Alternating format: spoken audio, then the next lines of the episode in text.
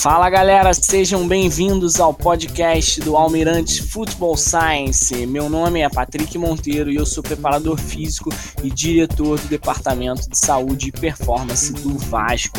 Toda semana você ouvirá o debate de artigos científicos de algum tema específico, bem como dicas e estratégias que você pode implementar no seu time para obter melhores resultados. Bom, obrigado por passar algum tempo conosco hoje, mas agora vamos pular toda essa parte e vamos para a sua dose diária de ciência e futebol americano.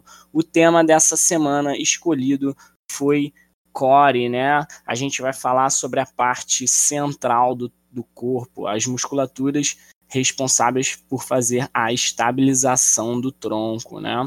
Então, o primeiro artigo quem vai trazer sou eu, e o artigo que eu trago hoje é um pouco assim polêmico, né? Eu quero a discussão hoje do, dos nossos colegas. Título do meu artigo ele é a relação entre a estabilidade central e o desempenho em jogadores de futebol da divisão 1, de uma D1, né, lá dos Estados Unidos. Ele foi publicado no Journal of Strength and Condition Research da National Strength and Condition Association, né, NS CA em 2008. Ele é um pouquinho antigo, eu creio é, que a gente já deve ter é, outros posicionamentos, outros estudos é, referente a isso. É, melhorando a opinião desse artigo, tá? Ah, o objetivo desse artigo foi é, identificar as relações né? É, ele correlacionou é, a estabilidade do core e várias variáveis de força e potência em atletas que usassem força e potência, no caso, os atletas de futebol americano. Bom, o resumo, o que, que acontece? Ele, é, ele acredita, as pessoas acreditam que o core, um core forte, per, é, permite ao indivíduo a plena transferência de forças geradas a partir do solo e passando pelas extremidades inferiores, né, as pernas, o tronco, finalmente até chegar nas extremidades superiores, os braços, os membros, né, e às vezes até por um implemento, como se fosse um, um saque ou um lançamento, no nosso caso, o lançamento da bola, né, é, e acredito também que um, um core é, enfraquecido ele pode causar alterações nessa transferência de energia, é, resultando em um desempenho esportivo reduzido e um risco de lesões em algum grupamento muscular fraco ou subdesenvolvido relacionado ao core, tá? Então, portanto, existe essa suposição do que, que o aumento da força no core ele pode resultar em um aumento do desempenho esportivo.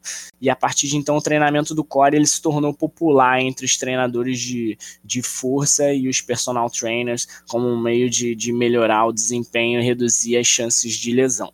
Tá? Bom, esse estudo ele analisou 29 atletas de uma D1, como eu falei, dos Estados Unidos, e consideraram que esses atletas são atletas de força e potência do sexo masculino, tá bom? É, ele não fala a idade dos atletas, ele, men ele menciona só a altura e o peso. A altura média foi de 1,84 com um desvio padrão de 7 centímetros, ou seja, a gente tinha ali é, atletas de 1,77 até em média 1,91, né? Que é uma altura assim é ligeiramente alta para o esporte brasileiro. É, você ter uma média de 1,84 é um, um pouquinho mais alto. E o peso também. O peso é a média de 100 quilos com um desvio padrão de 22 quilos. Então a gente tinha atletas de 88 quilos e no máximo de 122 quilos. Eu acredito que aqui no Brasil isso também esteja fora da, da nossa realidade, mesmo lá sendo college, né? A gente vê atletas com 65, 70 quilos em alguns times, é, se bobear até menos. Mas voltando ao estudo, então todos os testes eles foram concluídos como parte dos testes de força e desempenho fora da temporada dessa equipe, né? É, e um indivíduo que se lesionou ou perdeu um dia do teste, ele foi excluído do estudo. O método que eles usaram, eles, eles fizeram correlação de dados, né? Então eles fizeram quatro dias de teste, eles tinham 24 horas de, de descanso entre os testes, e os testes que foram utilizados um RM de supino, é, um RM de agachamento, né, o back squat, e um RM, né, uma repetição máxima, quando a gente fala de um RM, é uma repetição máxima do Power Clean. Então, esses foram os três exercícios de força e potência que eles analisaram. E os testes de campo de velocidade e agilidade que foram coletados foram o sprint de 20 e 40 jardas, o shuttle run 20 jardas, né, e o salto vertical de contramovimento. Quando eles é, realizaram o teste de 1RM, os indivíduos eles tinham, eles faziam com 50% da carga e aí, se o teste de um RM falhasse, eles botavam mais 10 a 20 quilos, iam repetindo 10 a 20 quilos, só que eles tinham só 5 séries para acertar essa 1 RM, né? Então, isso falando de supino, agachamento, power clean. Quando eles executaram os testes de é, salto vertical de contramovimento, shuttle é, e os tiros de 20 e 40 jardas, eles só tinham uma chance de realizar esse teste e ele é, quando falhavam, se o teste não era válido por algum motivo, é, validado por algum motivo, eles davam um descanso de 3 a 5 minutos e repetiam o teste mais uma vez. Os testes de core, eles usaram um protocolo estabelecido por McGill, né? E os testes que foram realizados foram a extensão de tronco, tá? Todos os testes isométricos, então eles avaliavam a resistência muscular isométrica do tronco, então os testes foram é, extensão de tronco, flexão de tronco e prancha lateral para o lado direito e prancha lateral para o lado esquerdo. E aí eles mediam o tempo máximo que o atleta conseguia ficar naquela posição. Então a discussão foi o quê? Como falei, é que existe essa crença, né, que a estabilidade do core é imperativa para o pico de força e desempenho no esporte. Só que as relações entre essas variáveis, elas não foram estabelecidas por meio das pesquisas até esse momento desse estudo em 2008. O estudo que eu li ele examinou se a estabilidade do core, é, do core ela está relacionada à força e desempenho nos atletas que treinavam especificamente para força e potência, né? E no geral os resultados eles encontram relações significativas, mas essas rela relações elas não foram muito fortes entre a força do core e as variações de desempenho de força e potência.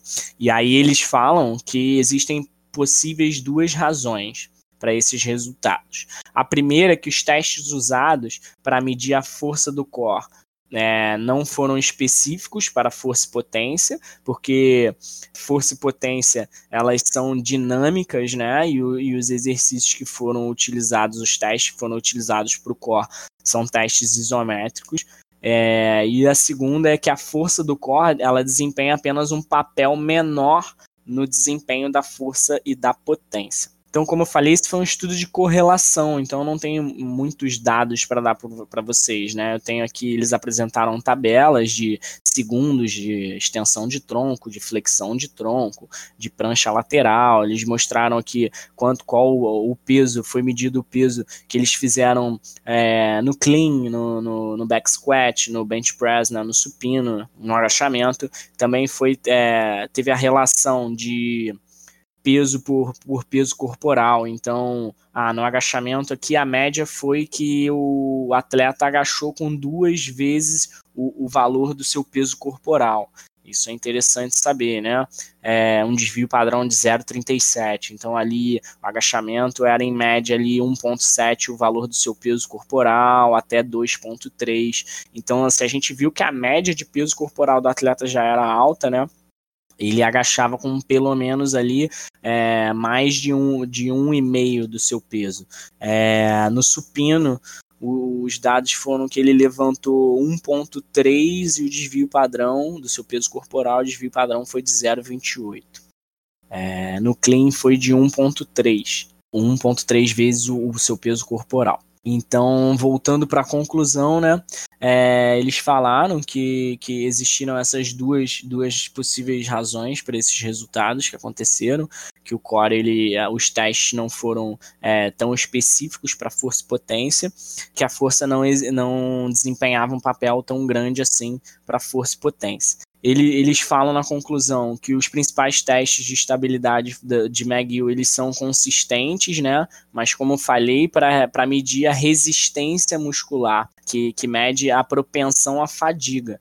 Então, é, esses testes, eles tipo assim, eles falam que o, que o core pode fornecer um suporte ao tronco, tronco por um longo tempo, reduzindo chance de lesão ou para manter o desempenho esportivo. Só que não é específico porque eles são isométricos e os testes de potência de força, eles são, como eu falei, eles são dinâmicos, né? Aí eles falam que a segunda razão possível para as fracas, fracas correlações entre força do core e força de potência são a especificidade do teste. Bom, todas as medidas do, do, do, de desempenho nesse estudo eles foram movimentos repetitivos, rápidos e explosivos com duração inferior a 10 segundos.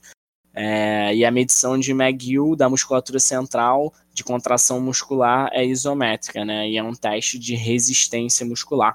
Então, talvez é, não tenha mostrado tanta diferença, porque os testes eles, eles, eles atingem áreas diferentes, né? Como eu falei, torna a repetir, a estabilidade do core está mais falando ali, nesse estudo no caso, falando de é, movimentos isométricos, né? Ele, a gente entra no. Quando a gente fala de sistema energético, eles estão mais na, na, na glicolítica e anaeróbica, né? Enquanto o, os testes de, de potência eles entram no ATP-CP, nem durando 10 segundos. Então, é, tem essas grandes diferenças que eu achei no, no estudo. O estudo também ele salienta isso, né? Então, embora as, corre as correlações significativas entre força e estabilidade do core elas tenham sido fracas no estudo, já moderadas, né? Elas ainda são significativas. E o que, que isso sugere? Sugere que a força do core ela pode contribuir para um desempenho da força e da potência, e ela deve ser é, levada em consideração. No entanto, o desafio de determinar a eficácia do treinamento de força e estabilidade do core no desempenho esportivo permanece. Com base nos resultados desse estudo e de outros estudos que, o, é, que esse mesmo estudo menciona, as medidas do core e sua relação com o desempenho esportivo, elas não virão de uma medida geral de um teste que serve para todos, né? Que deve ser levado em consideração é o esporte que está sendo praticado, então o movimento que está sendo executado, né? Então, uma verdadeira medida de melhorias no core, ela pode ser incorporada quando melhoria, é, melhorias específicas do esporte, ou seja, velocidade de arremesso, velocidade do, da atacada, né, é, velocidade de saque, essas coisas, elas podem ser encontradas no desempenho esportivo. É isso que o, que esse meu artigo traz.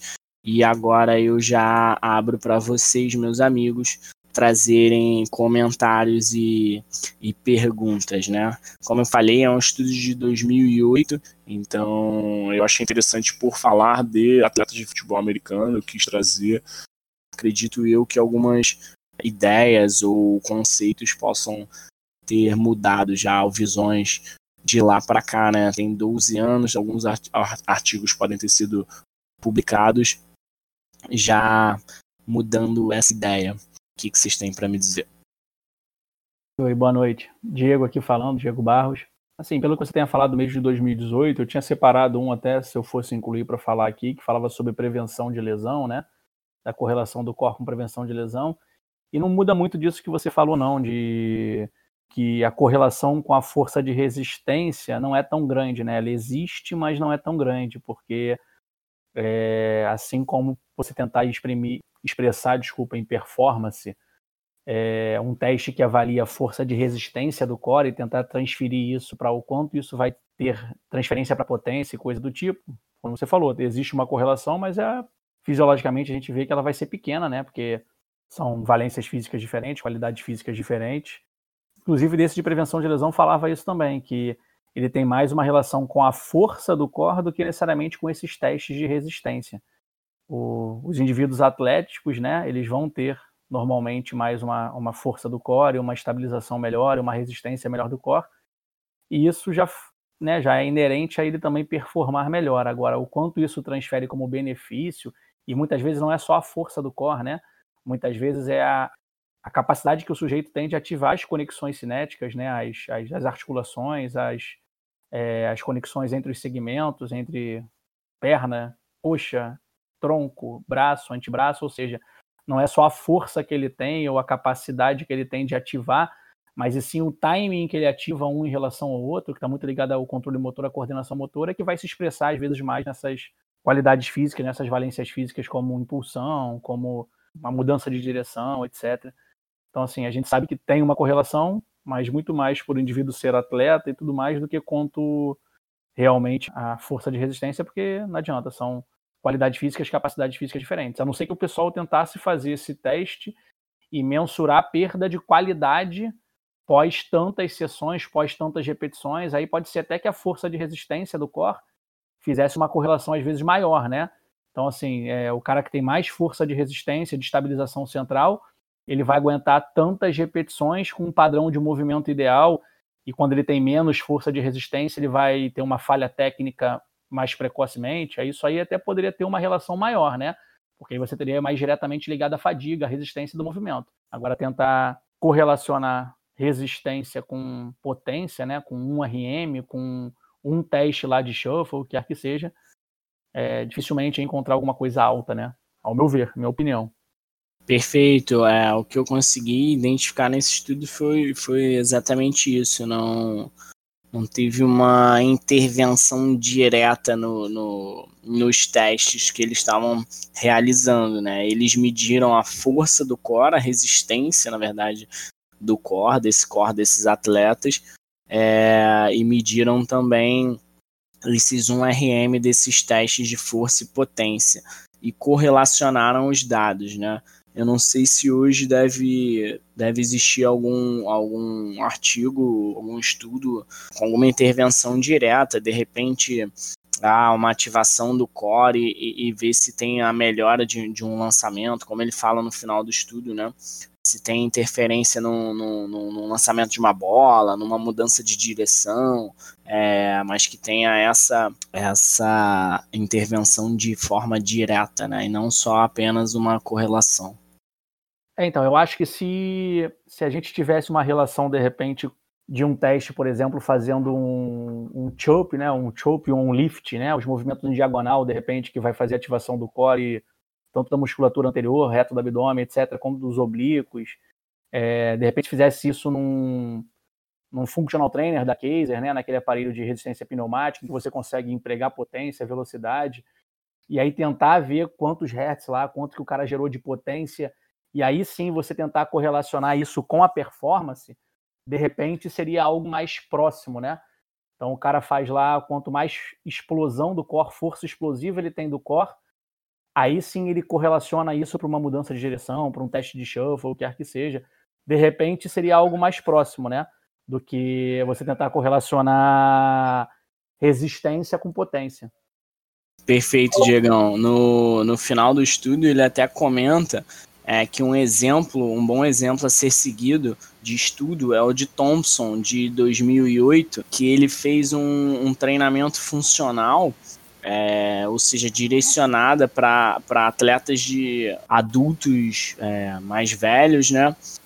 É, não sei se ele usa a palavra idosos, mas ele usa older, eu presumo que sejam atletas mais velhos, então, e ele consegue ter resultados da, da, da melhora, da eficácia, da atacada desses jogadores.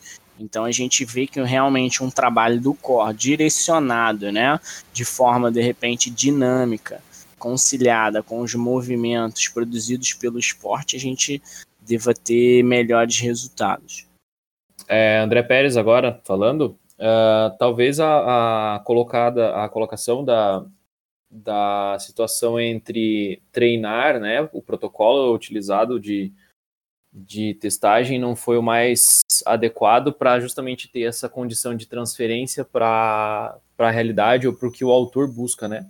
Uma vez que ele coloca que tem como objetivo principal a situação de treinar o core né, buscando ganho de estabilidade para que isso se torne transferência para a aplicação do esporte, né? É, eu compararia, por exemplo, com uma situação muito simples, onde um atleta vê é, um vídeo no YouTube é, com, com um, um, grande atleta da sua mesma posição, um ídolo do esporte que ele tanto admira fazendo algum drill, e ele simplesmente começa a reproduzir esse drill e acredita que, baseado nesse drill, ele teve a, a melhoria na sua performance é, no campo. Né? Então, o que, que foi realmente? Não tem como você saber se esse vídeo de fato foi, se foi um insight que ele teve, ou se foi um mero estímulo uh, mental, que o, uma motivação a mais apenas que o exercício, né, que o, a atividade passou, posicionou ele numa condição mais motivada a fazer. É, mas como o Patrick muito bem colocou, né, a, a situação envolvendo os ganhos né, de, de, de, força na região do core né, tem sido, ao longo dos últimos anos, diretamente associadas ao desempenho, justamente por essa condição de melhorar a capacidade né, desses indivíduos de conseguir transferir né, força, transferir velocidade. E aí, isso, lógico, baseado em conduzo um fortalecimento do centro do meu corpo para que eu possa hum, ter mais liberdade para produzir movimentos com as extremidades, que é justamente o que o, o autor deixa um pouco atrás aqui, né, nessa questão de como avaliá-lo. Como o artigo não é muito recente, a gente pode, por exemplo, começar, se a gente fosse sugerir coisas ao autor e até aos atletas, né, Hoje os aplicativos ajudam bastante nesse tipo de situação, que é justamente você é, filmar o, o, o movimento né, é, específico da sua performance e buscar ver o quanto você realmente está melhorando desde a sua posição inicial, quanto você realmente manipula a sequência de ativações necessárias para que ele a movimento acontecer, né? Por exemplo, uma saída para uma rota de um wide receiver, né? A partir do momento que você melhora a postura desse indivíduo, o quanto isso já vai melhorar, né? A condição dele em executar melhor essa rota, em fazer o momento de aceleração, né? a força de saída ali do, do atleta, ou, por exemplo, como o Diego muito bem colocou, né, utilizando movimentos de, de lift e de chop que tem situações em planos transversos, né, atravessando planos, que tem muito mais con, é, contextualização com o desempenho esportivo do que movimentos tão lineares e tão uh, específicos de treinamento do core. Por exemplo, isso transferido para um quarterback que tem a necessidade de rotação o tempo inteiro dentro da partida, né? é, sua principal ação é rotacional. Com acelerômetro, por exemplo, no braço, hoje a gente já consegue é, mensurar o, o, ganho de velocidade desse indivíduo no movimento. E com as estratégias de, de vídeo também, né? A qualidade desse movimento, né? Então, o quanto o indivíduo vem corrigindo. Então, uma soma de fatores aí que eu acho que poderia contribuir muito mais para o autor ter um, um corpo é, melhor para o estudo dele e que também, né, lógico, é para os nossos atletas também, né? Não adianta nada você só fortalecer o core se você não praticar a transferência disso para o movimento específico da tua modalidade. É isso, é, e o exemplo que você deu é, é, é perfeito, né? É, é querer que um, um, QB faça uma prancha de 30 segundos e que isso dê resultado para ele no lançamento de uma bola. A gente sabe que a, a ativação central do core é muito importante até para o início de uma atividade, é, mas que o treinamento dele de core não necessariamente vai ser só a prancha para melhorar o desempenho dele esportivo, ainda mais sendo um quarterback que, como você falou, tem essa rotação de tronco exacerbada durante um jogo, né? E, e, e precisa de repente fazer um treinamento específico, um treinamento funcional para isso, né? É, e a gente vê que existem exercícios hoje com rotações, né, com medicine ball, com desaceleração do movimento, reação, né? Então, acho que, que é, é, é, desconstruir um pouco dessa visão dos preparadores físicos e da galera da, da academia que acredita que a prancha é, é, frontal ali vai resolver o problema é, de desequilíbrio, então a, ajudar de uma forma específica um atleta, né? A gente sabe que a prancha é um ótimo exercício, como, como o McGill mesmo mostra, de aumento da força, da resistência do core, mas é, acho que talvez essa não seja a, a melhor estratégia quando a gente fala de atletas, né? E isso que a gente nem considerou o talvez o ponto principal de toda esse, esse, essa discussão que, que a gente está fazendo aqui, que é justamente é, será que é exatamente neste ponto que o indivíduo precisa melhorar para melhorar a sua performance, né? Será que ele já não tem um core forte o suficiente? Será que ele já não produz né, força e consci conscientemente ele utiliza né, o core dele para melhorar o seu movimento diariamente, por ter consciência, por ser treinado e por já praticar isso. E o, talvez o ponto de melhora de performance dele não seja né, a, a situação do, do fortalecimento do core ou coisas nesse sentido, e às vezes seja muito mais uma situação onde ele tenha que melhorar a posição inicial do movimento dele, por exemplo, e não obrigatoriamente isso está associado ao fortalecimento do core, né? Então, às vezes ele faz lá uma saída para a rota numa posição de, de triangulação entre os membros inferiores e o tronco, que não acontece a triangulação de fato, né? Ele não tem um triângulo equilátero que geralmente a gente busca nesse movimento de aceleração, e ele tem um triângulo uh, muito, muito diferenciado, enfim, assimétrico e que impede ele, por exemplo, de produzir força contra o chão ou coisas desse tipo. É isso. É...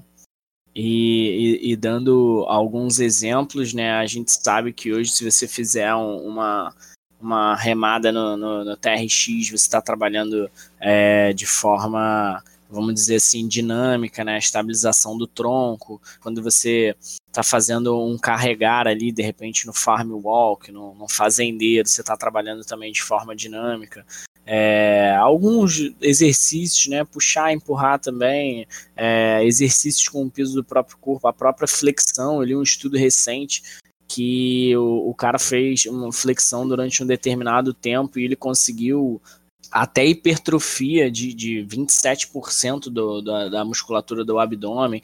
Então, o que eu acho que é importante antes de você meter o seu atleta lá fazendo prancha, fazendo, fazendo rotações, fazendo vários exercícios para o core específico, você tem que fazer uma avaliação, né? Acho que precede todo o trabalho de, de um preparador físico é a avaliação.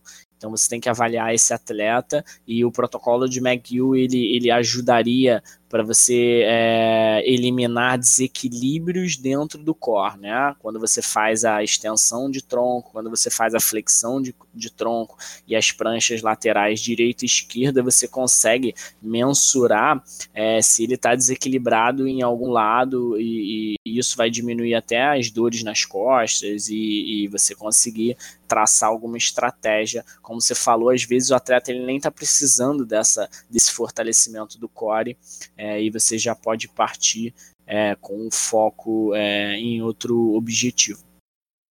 É, o que acontece muito é o seguinte, eu estava até falando isso ontem, né, conversando isso ontem com um colega meu numa live que a gente fez, a gente, a gente quando passa no conhecimento, a gente é muito é, quando a gente quer estudar alguma coisa, a gente fragmenta né, o exercício, a gente fragmenta o conhecimento fisiológico, biomecânico, quer que seja. E aí muitas vezes a gente fica com, esse, com essa visão fragmentada para aplicar, como que o Patrick falou, né? E como o André também muito bem colocou, será que o que ele precisa para aquele melhorar aquele movimento é a força do core ou é um posicionamento, é uma uma que nem eu falei, um time entre os segmentos, um melhor controle motor, uma coordenação motora. E como o Patrick falou, será que o interessante é treinar o core de maneira estática ou será que é melhor, já que eu tenho outros tipos de trabalho, outros tipos dinâmicos, né, como um padrão de empurrar, que eu já estaria treinando lá fazendo uma flexão de braço, já faria essa estimulação. Então, assim, o ruim é que quando a gente pega os artigos, eles têm que isolar para poder produzir o conhecimento. Eles têm que tentar analisar aquele efeito né, sobre aquela musculatura, sobre aquele movimento, sobre aquele protocolo de avaliação isométrica, né? é, que nem você muito bem colocou. Só que a gente não pode esquecer que na hora de aplicação a gente não pode pensar fragmentado. É, não adianta eu achar que um trabalho de core é prancha frontal, prancha lateral, porque a avaliação foi feita dessa forma. É, às vezes eu não preciso ter esse tipo de exercício no programa de treinamento do meu atleta ou do meu cliente. Muitas vezes o atleta ele não vai ter necessidade de fazer movimentos muito estáticos. E acredita-se que já que ele é atleta, ele vai ter condição de fazer ativações do core em movimentos dinâmicos, em às vezes movimentos esportivos. E como, André, como o Patrick muito bem falou também, a avaliação é que vai dar essa informação para a gente. A gente faz uma avaliação estática, a gente não consegue perceber nenhum tipo de fraqueza, né, de falta de relação lá de força entre segmento anterior, lateral e posterior, etc. A gente não precisa ficar pensando tanto nesse trabalho fragmentado, né? Porque não é uma pessoa que tem um déficit, é uma pessoa que a gente pode trabalhar já o gestual esportivo de forma dinâmica, igual o André falou. Eu posso tentar pensar já na posição inicial e durante a execução do movimento eu sei que ele vai fazer algum movimento que vai ativar o core ou que vai fortalecer o core, sem necessariamente pensar fragmentado. O ruim é isso, é que para estudar as publicações, elas precisam isolar e tentar ver o efeito sobre uma coisa. E aí muita gente, quando chega a alguns resultados, fica com a visão de que a maneira de treinar é só fazendo daquela forma, fragmentado.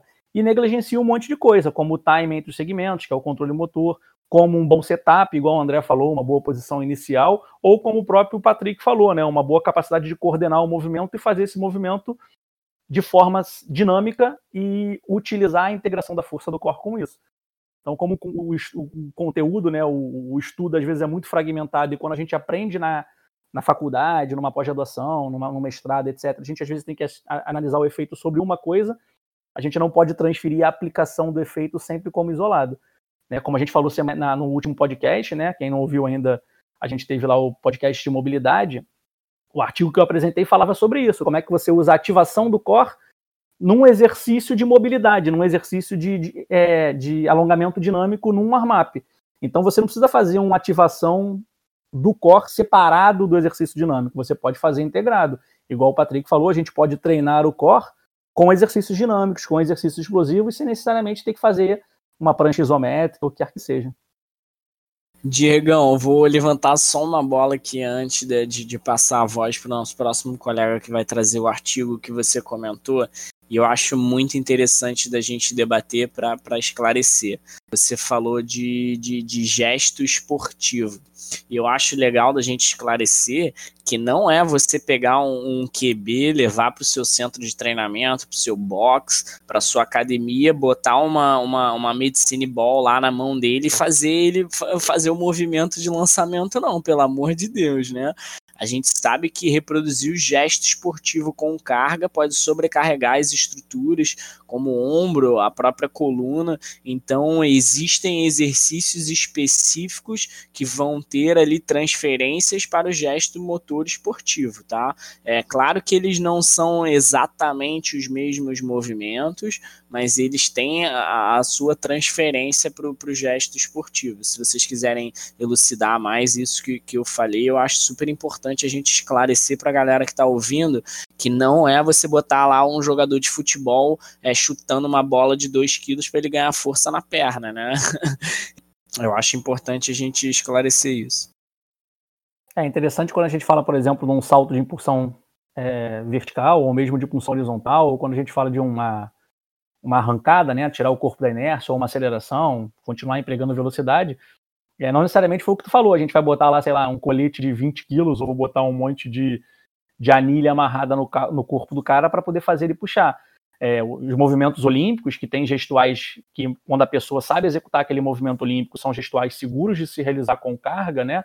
O próprio Power Clean é um dos que você vai ter ali a tríplice extensão, né? De quadril, de joelho e tornozelo, e é o que a gente falou, vai ter transferência para o movimento esportivo, mas é um movimento seguro de se executar com carga, é exatamente o que você falou. Às vezes as pessoas acham que trabalhar funcional é botar uma bola ou um buzu embaixo da pessoa, e que trabalhar espor movimento esportivo, como você muito bem disse, é aumentar a sobrecarga, né, a carga, o peso sobre aquilo ali, é botar uma caneleira no braço do sujeito. Ou botar, por exemplo, uma caneleira na perna, igual você falou lá, para poder chutar uma bola.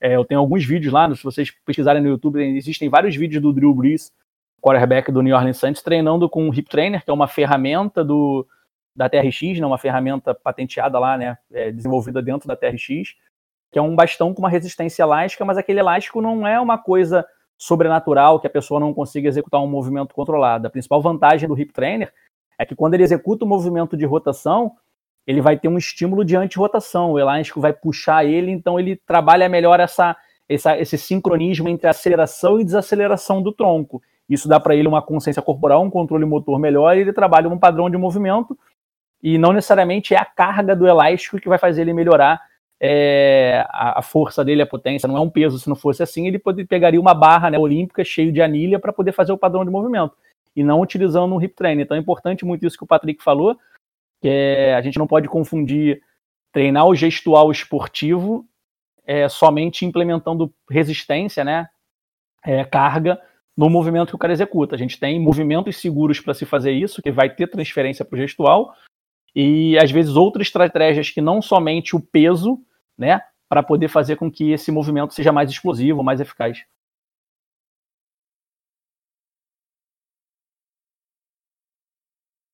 Bom, beleza, Marquinho.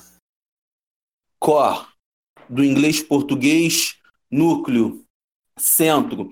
Então, é, a musculatura do core é a musculatura do centro do nosso corpo. A musculatura do tronco é uma musculatura que envolve alguns grupamentos musculares. A gente pode detalhar a musculatura da coluna lombar, do abdômen e da, do assoalho pélvico ou, do, ou do, da região do quadril. É, a importância do core, ela se dá pela estabilização do nosso, do nosso tronco, mantendo o equilíbrio pélvico e proporcionando estabilidade da base da coluna.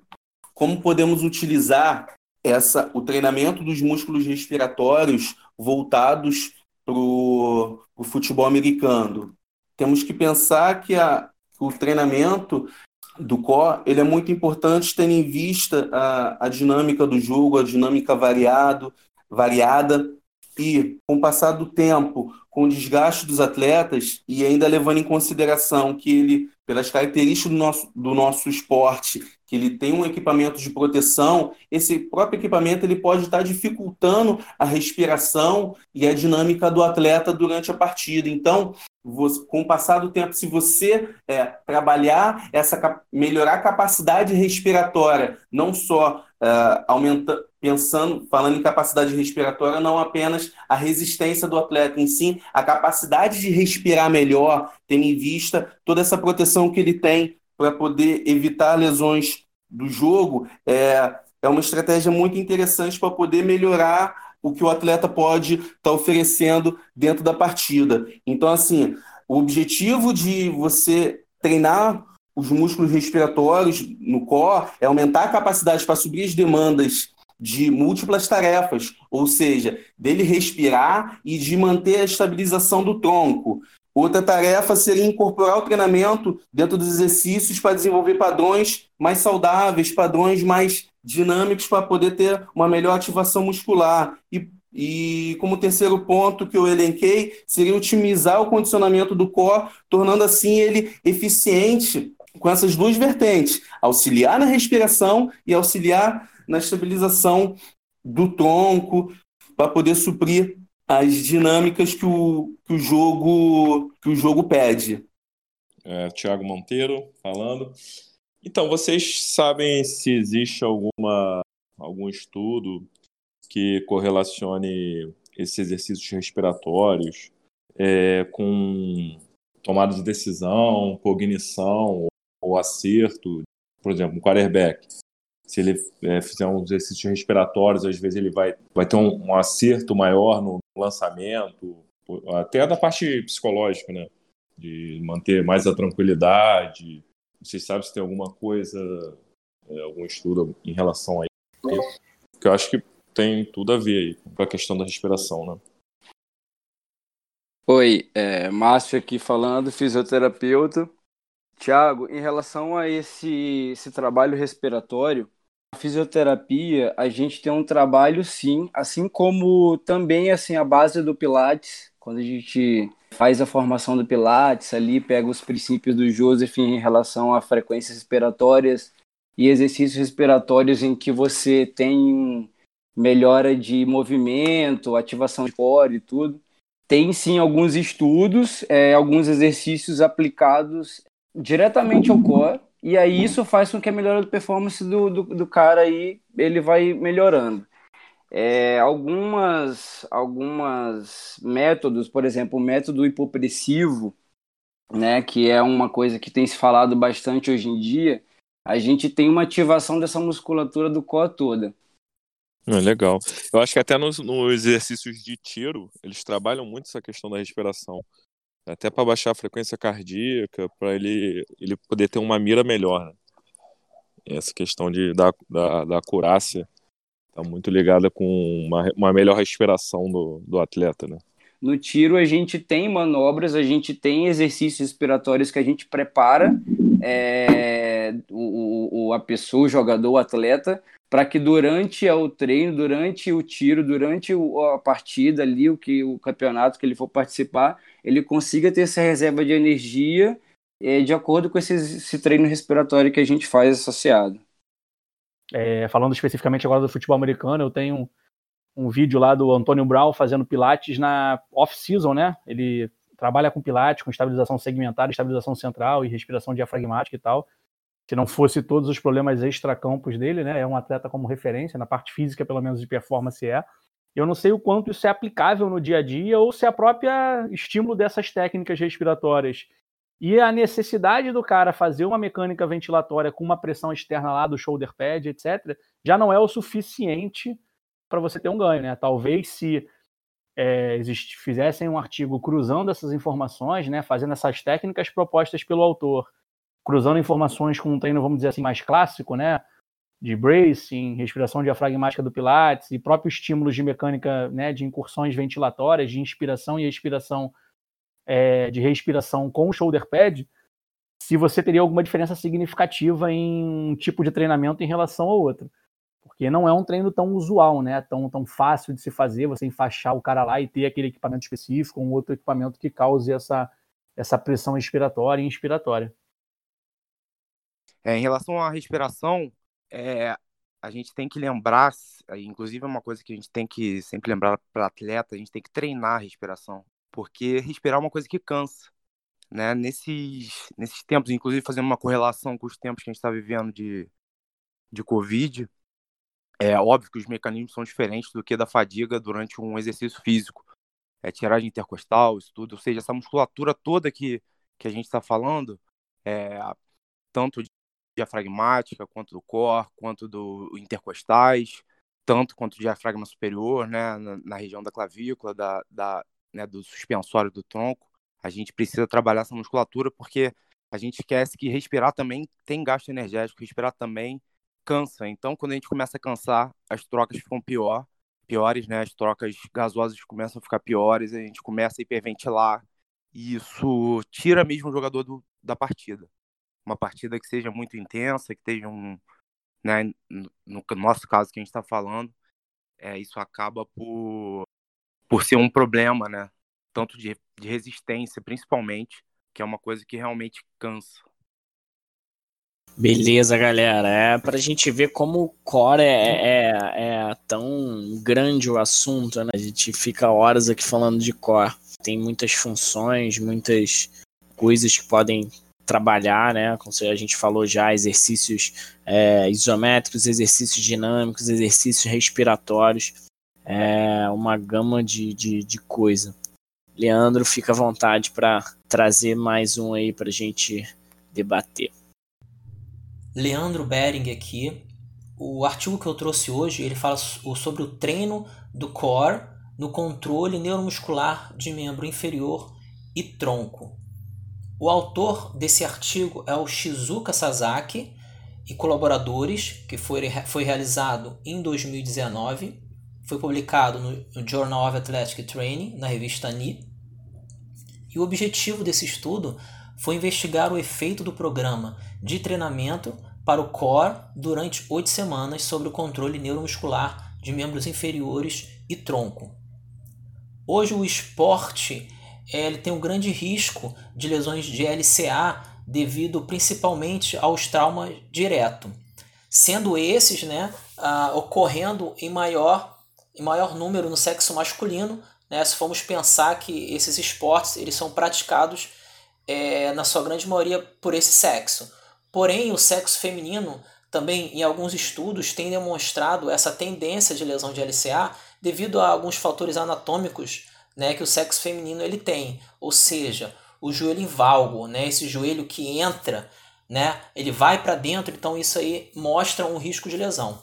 E o mecanismo de, de risco é no joelho e da tíbia é quando o joelho ele vai para dentro, que é o joelho em valgo, e quando a tíbia ela faz uma rotação interna. E são importantes mecanismos de lesão de não contato. Né? Quando é contato, a gente não tem como, é, infelizmente, é, prevenir esse risco. Déficit de alguma musculatura né, envolvida no quadril, no tronco e no joelho, ele pode então ter uma importante contribuição para que ocorra esse, essa lesão do LCA. Então a estabilidade do, a estabilidade do core hoje é muito importante para diminuir o risco de lesões. E hoje na literatura nós vemos vários tipos de programa né, que tem a visão da prevenção de lesão, Esses programas é, mostram a sua eficiência em reduzir o risco de lesões do LCA, assim como mostram em estudos de meta-análise né, de Taylor e colaboradores, por exemplo, e Lopes e colaboradores, mostrando que melhora a biomecânica de membros inferiores e muitos desses programas é, eram realizados com pliometria, equilíbrio, agilidade, flexibilidade e fortalecimento. Vamos à pesquisa em si. Esse estudo ele analisou 17 jogadores de basquetebol. Ele foi um estudo randomizado, né? Então teve dois grupos, um grupo controle e um grupo intervenção. A idade média do grupo de intervenção era de 19 anos, do grupo controle eram de 20 anos.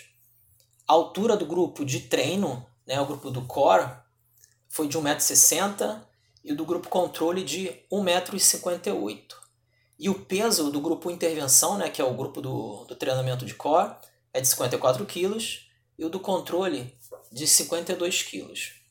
Então, os dois grupos foram divididos em core training e grupo controle.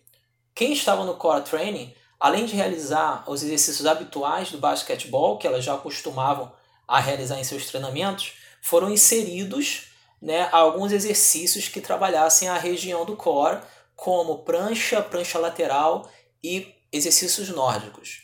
Elas tinham instruções de como realizar os exercícios e o grupo controle ele só fazia a, o treino habitual, né, semanal.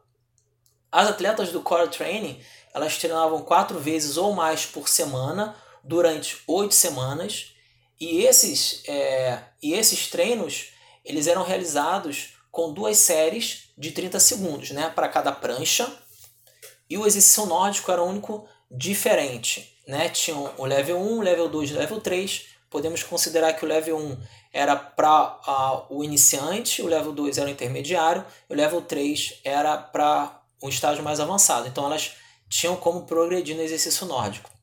E o acompanhamento dessas meninas eram realizados por cirurgião ortopédico uma vez por semana, assim como também tinham que preencher um questionário semanal de autorrelato, né? Poderia ser dor, algo relacionado. Importante dizer também que essa, essas atletas elas não tinham nenhuma lesão prévia de músculos inferiores.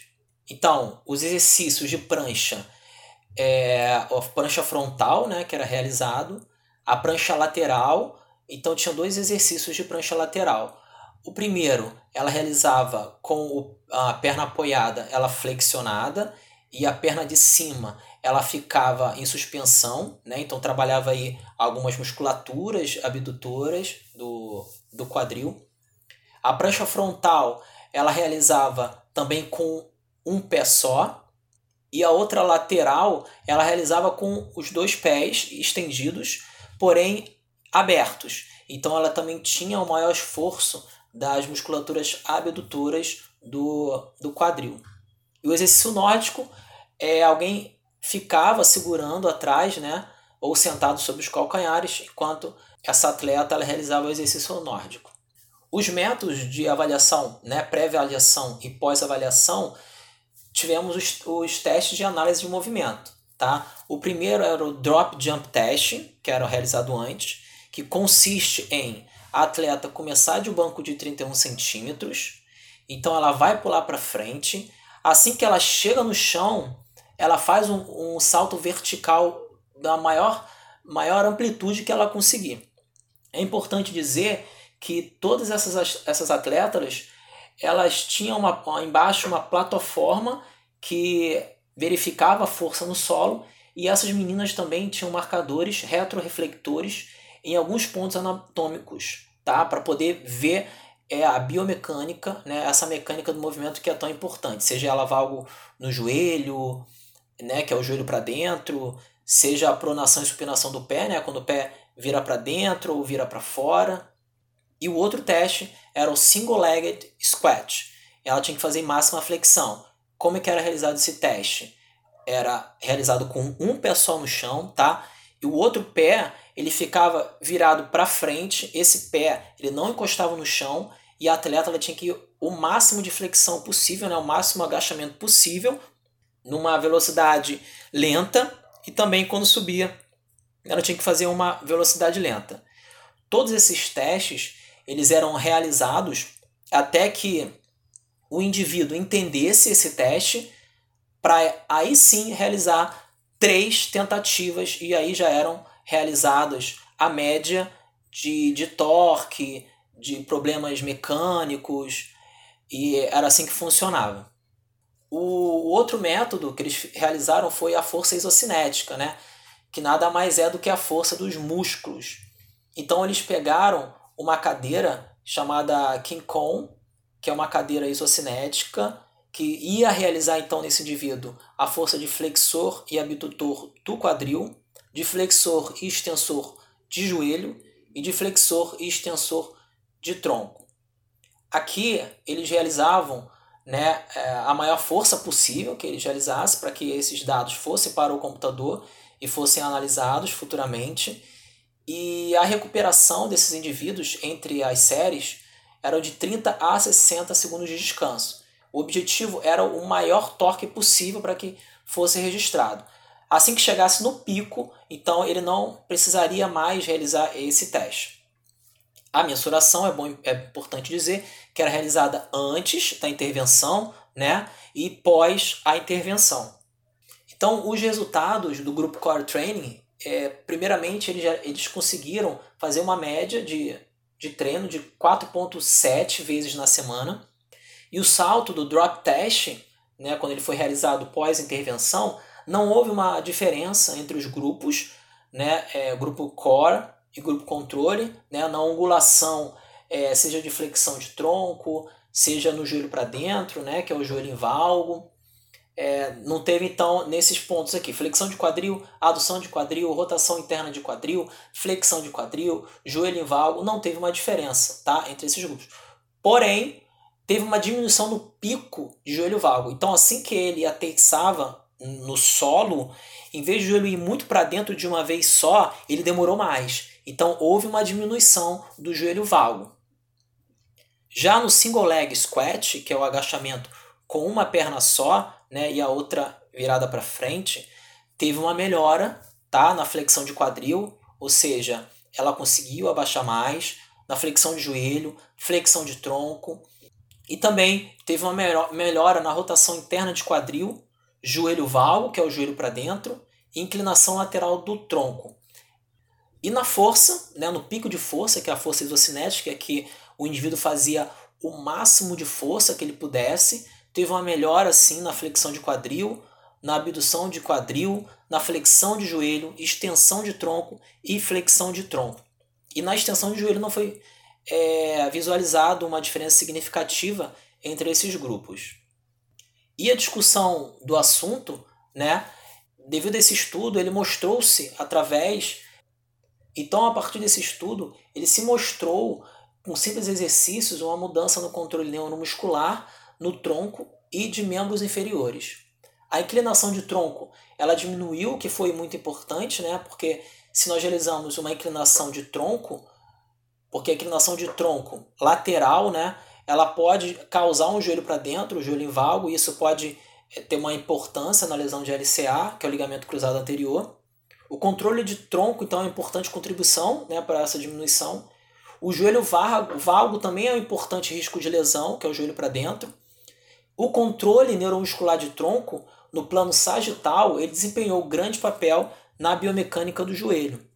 Então esses programas eles podem ser realizados para diminuir a incidência de lesões de ligamento cruzado anterior. Infelizmente, alguns atletas amadores eles necessitam de um acompanhamento, visto que há muitos, muitos programas de exercícios para o core, né? E aí nós temos aquela fase inicial, fase intermediária e fase avançada. E caso o atleta amador ele não tenha é, uma capacidade ainda de realizar alguns tipos de, de atividade do core, ele pode até mesmo se lesionar, até piorar e podendo causar uma lesão futuramente. E não é tão clara a sua contribuição para a prevenção, visto que esse estudo ele realizou é, com poucas pessoas, né, poucos atletas, porém parece ser excelente para realizar é, como um warm-up eles, depois que fizeram a intervenção, pelo, pelo que eu entendi, eles fizeram uma intervenção e depois avaliaram se o cara tinha melhorado é, o movimento. Mas e... eles, eles, eles também avaliaram se tinha correlação da melhoria de algum teste de força com o movimento, ou só fizeram um teste baseado no movimento, fizeram a intervenção e depois avaliaram o movimento novamente? Então, eles fizeram tudo eles fizeram antes e depois, né? Foi é, um pré e um pós. Eles avaliaram a força dos, dos membros inferiores e do tronco. E eles conseguiram visualizar que o pico de força ele teve uma, uma diferença. Então, isso, o estudo demonstrou que sim, vale a pena você treinar core para melhorar então a, a mecânica de movimento e de movimento de membros inferiores. Tá, então deixa eu tentar entender. Eles, eles fizeram é, avaliação da força e fizeram uma avaliação meio que qualitativa ali, né? Uma, uma, uma avaliação do movimento. É, e aí depois eles viram que aumentou a força e melhorou o padrão de movimento. E eles então, correlacionaram as duas coisas. Então, o padrão de movimento que me melhorou foi no single leg. Tá? No, no drop test, eles não viram uma diferença significativa, né? O, no single leg, ela foi feito unilateral, né? Para quem está escutando. Pra, então, esse houve uma diferença. Agora, quem fez o drop test, com as duas pernas lá e fazer o, o, o salto vertical, ele não, não teve uma diferença entre os grupos é, controle e grupo intervenção. É porque a minha dúvida é o seguinte: é será que beleza, ele aumentou a força porque ele treinou força? Mas será que ele não aumentou, não melhorou o movimento porque ele repetiu mais de uma vez o teste de avaliação de movimento e aí foi um ganho por conta de uma expertise do teste, né? Ele se habituou ao teste de movimento do single leg e ele melhorou o padrão de movimento na hora do teste, porque o teste não era mais novo esse movimento para ele, vamos dizer assim. E a força aumentou porque ele treinou força. O quanto isso é correlação é que eu não entendi, entendeu? No, é não então, eu entendi, né? Você falando é, pelo treinamento, a pessoa ela vai gerar aí novos, novos conceitos, né? Corporais, para percepção, vai ganhar força. Mas mesmo, mesmo com, com essa questionamento, a gente viu que foi efetivo. Então ele treinou. Se ele treinou, a gente quer que ele chegue no final e ele tenha uma diferença de força aí. É, mas não sei se tu entendeu, assim. Beleza, a gente viu que ele melhorou a força, até porque ele treinou força, era de se esperar. É, mas o quanto isso interfere no padrão de movimento, entendeu o que eu tô falando? Porque se o que melhorou nele foi um padrão de movimento, que é um padrão de movimento, vamos dizer assim, mais consciente, que é um single leg, do que um drop jump, que trabalha uma força reativa, em que você tem menos controle sobre o movimento, menos controle consciente, Será que esse teste que é mais voltado para um controle consciente do movimento, que é o single leg, é, será que ele não melhorou porque esse movimento de single leg deixou de ser novo para ele, que na, no início da intervenção ela não executava esse teste. E aí ele executou.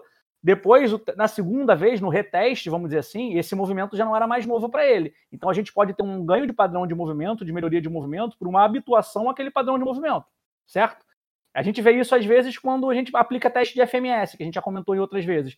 A pessoa tem um padrão de movimento no teste do FMS bonito, porque ele muitas vezes sabe que está testando, principalmente no reteste, que ele já sabe mais ou menos qual é o padrão de movimento correto esperado. Então, no segundo teste, a gente já viu uma melhoria maior, porque ele já se habituou com o movimento.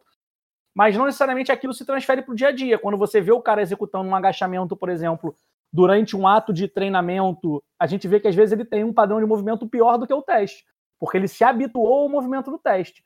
Como a diferença que eles encontraram foi num single leg, que é um teste mais controlado, mais consciente, em que a pessoa consegue melhorar o padrão do movimento dela por conta de uma habituação ao movimento. E já o drop jump, que é um teste mais de força reativa, em que ela não controla tanto esse movimento, não teve diferença significativa.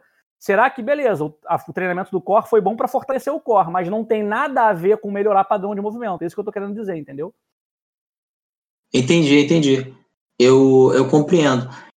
É, a gente sabe que, por exemplo, esses testes que nós fazemos, seja qualquer um, profissional, teste fisioterapêutico, a pessoa ela tem a tendência a realmente melhorar, porque é treinando aquele movimento. É, é, vale até lembrar que esses testes eles não foram instruídos. A instrução era você fazer esse agachamento. É, acredito que sim, poderia ter, é, ter outro tipo de avaliação, tá? é, porque o mais complexo, que era o drum, o, o, o drum test, ele foi não era significativa, né? Então aí a gente pode avaliar, porque a pessoa não tem tanta consciência, né? Porque são movimentos rápidos, então ela tem que cair e já subir. Outros são movimentos mais lentos, são movimentos mais controlados, e aí sim a gente que a melhora devido ao treinamento é, e não a mecânica de movimento é possível que, que ocorra mesmo. É, porque aquilo que a gente que eu já falei algumas vezes, né? A gente não, a gente não, a gente tem que ter cuidado quando a gente separa as coisas. Eu não estou criticando, criticando, o artigo, estou tentando fazer que você defenda o artigo, mas assim, é mais uma crítica ao artigo, né? Do que é, de repente a conclusão que você tirou lendo o artigo. É porque foi o que a gente falou, de a gente estudar fragmentado e às vezes não entender o todo. Né? Porque, por exemplo, é, a gente já, já, já falou isso em algumas coisas, o próprio Felipe, né, Luiz Felipe que está aqui com a gente assistindo, é, eu passei isso para eles numa outra ocasião em que a gente tem uma relação, a gente já falou, vocês falaram, algum de vocês agora mais cedo, sobre uma relação de uma boa estabilização central ser um dos fatores que facilita, né, que, que, que, que é preponderante na questão de um desempenho de um salto vertical, por exemplo, porque é óbvio que se a pessoa consegue se estabilizar de forma mais eficaz, ela vai conseguir gerar essa força num vetor, né, numa direção lá num sentido mais eficiente, que é de baixo para cima, se for o movimento de um salto vertical, por exemplo. Mas a gente tem que entender isso, é, o, o quanto um tipo de treinamento transfere para o que ele é. Então, por exemplo, o treino que eles aplicaram de força pode ser, né, como eu estou querendo dizer que o artigo não deixou claro, pode dizer que o tipo de exercício que eles fizeram só foi bom para força. Talvez se fosse um outro tipo de programa de treinamento, poderia ter sido feita uma outra transferência para uma coisa mais dinâmica. Eu não consegui né, visualizar como um todo, por isso que eu até te, fiz essas perguntas, o quanto os exercícios que eles fizeram foram mais para estáticos do que dinâmico. Pelo que eu entendi ali, o que era um pouco mais dinâmico era o, a flexão nórdica, os outros eram mais estáticos, né, com menos movimento. Por isso que pode ser que o ganho tenha sido mais diretamente para a força e não tendo transferência para uma coisa mais reativa, uma coisa mais automática. Talvez igual voltando naquele papo que o Patrick falou lá no início, né, de, de treinar o core com padrões de movimento, com gestos motores, com coisas mais complexas, você treinar uma ativação e uma força do core, é, integrando as conexões cinéticas, né, as articulações, lá os segmentos corporais e as articulações que conectam esses segmentos, né, quadril, joelho, tornozelo, etc. e tal, é, o quanto talvez um outro tipo de treinamento do core que não fosse tão treinamento do core, mas que fosse movimentos em que você também fizesse a ativação do core, talvez isso fosse mais melhor a transferência para performance do que um simples treino de força do core. Esses testes, né, o drop jump test, o single leg, todos eles são para ver valgo dinâmico. Eles, né, vêm o por quê? Porque, por que o valgo dinâmico? O valgo dinâmico é porque o, um dos, o principal é, jeito que a gente acaba rompendo o LCA é nisso, né? É um valgo com rotação interna da tíbia que causa né, um estresse no, no, no, no ligamento que acaba rompendo ele. Existe, eu acho que uma crítica do, ao artigo é exatamente essa. A gente podia ter feito outros testes associados, o step down, o forward step down, alguns outros testes que a gente, até o teste isocinético, a gente consegue ver exatamente como está funcionando esse valgo dinâmico e como já foi falado, inclusive. Tem uns aplicativos que ajudam muito nisso, que a gente filma paciente subindo escada rolante, descendo, fazendo esses, esses saltos, essas coisas. Então, o, é, enfim, é uma coisa que é, que é, que é clara já pra gente, assim, né, no, na cirurgia do joelho, que a gente realmente diminuindo o valgo dinâmico, a gente diminui a incidência de lesão do LCA. E aí, a gente fortalecendo o core, não necessariamente só a musculatura anterior, né, do joelho, a gente diminui esse valgo dinâmico, diminui a incidência de lesão do LCA. Então, é, rotador externo do quadril, né, aquele que a gente já tinha falado, né, tanto a gente não pode olhar só para o joelho, a gente tem que olhar para todo o resto para evitar que esse valgo aconteça, já que é principal mecanismo de trauma que leva à lesão do LCA. Eu acho que, enfim, que a gente tem que sim é, olhar para o core nesse sentido, é, que é uma das coisas que mais previne lesão do LCA em atletas de alta performance. Tanto que no FIFA 11, né, como também já falaram, a gente tem vários exercícios para o core que, que, óbvio, além de toda a dinâmica de ativação muscular, de equilíbrio, de antagonista e, e agonista, a gente precisa olhar com atenção para o core. Então acho que a gente pode concluir é, com as discussões de hoje é, a importância que tem, né, é, antes de você prescrever um treino para o seu atleta, você tem que fazer uma avaliação completa dele e saber realmente o que, que ele está precisando fortalecer, né? Para você saber é, por onde você pode começar esse trabalho é, do core, né? E que forma você vai trabalhar isso? Que forma você vai trabalhar esse core? Você vai trabalhar. A gente viu hoje que existem inúmeras formas de trabalhar o core: exercícios de respiração, exercícios é, dinâmicos, exercícios estáticos, né? É, que esporte que esse seu atleta pratica? Aqui a gente tá falando de atletas de futebol americano, mas não necessariamente o seu atleta, né? Você, atleta que está ouvindo esse podcast, pratica futebol americano. Então, é, como você vai treinar esse core? Eu acho que a, a, dúvida e a discussão que a gente teve hoje aqui deixa mais essa pergunta do que uma resposta, né? Então, procure sempre um profissional adequado é, que entenda do esporte que você pratica e outros profissionais também, como fisioterapeutas, ortopedistas, é, que vão te auxiliar nessa reabilitação, é, nessa volta, de repente, de, de lesão é, que saibam o que estão fazendo, né? E possam acelerar e fazer de forma correta esse trabalho, tá? Então, agradecer aqui aos nossos apoios, né? Então, nós temos aqui patrocinadores do Vasco Almirante, Tractor Sports, Pavão Azul, Solar e Gás, Gêmeos Ricardo, nós temos também os apoiadores, né? A Move Fisioterapia, Victor Academia, CH Fontes Filho, Dr. Lucas está aí com a gente hoje, Dr. Tiago Monteiro, tem o Centro de Treinamento Copa Fit também. Então essa é a galera que apoia o Vasco Almirantes, apoia o nosso time, o nosso departamento. Então muito obrigado por estar conosco até agora. Espero que a gente tenha trago muito conhecimento para você ou muitas dúvidas e nos procure, nos envie perguntas, nos envie temas. Te espero responder vocês nos próximos episódios, tá bom? Muito obrigado a presença de todos e até a próxima.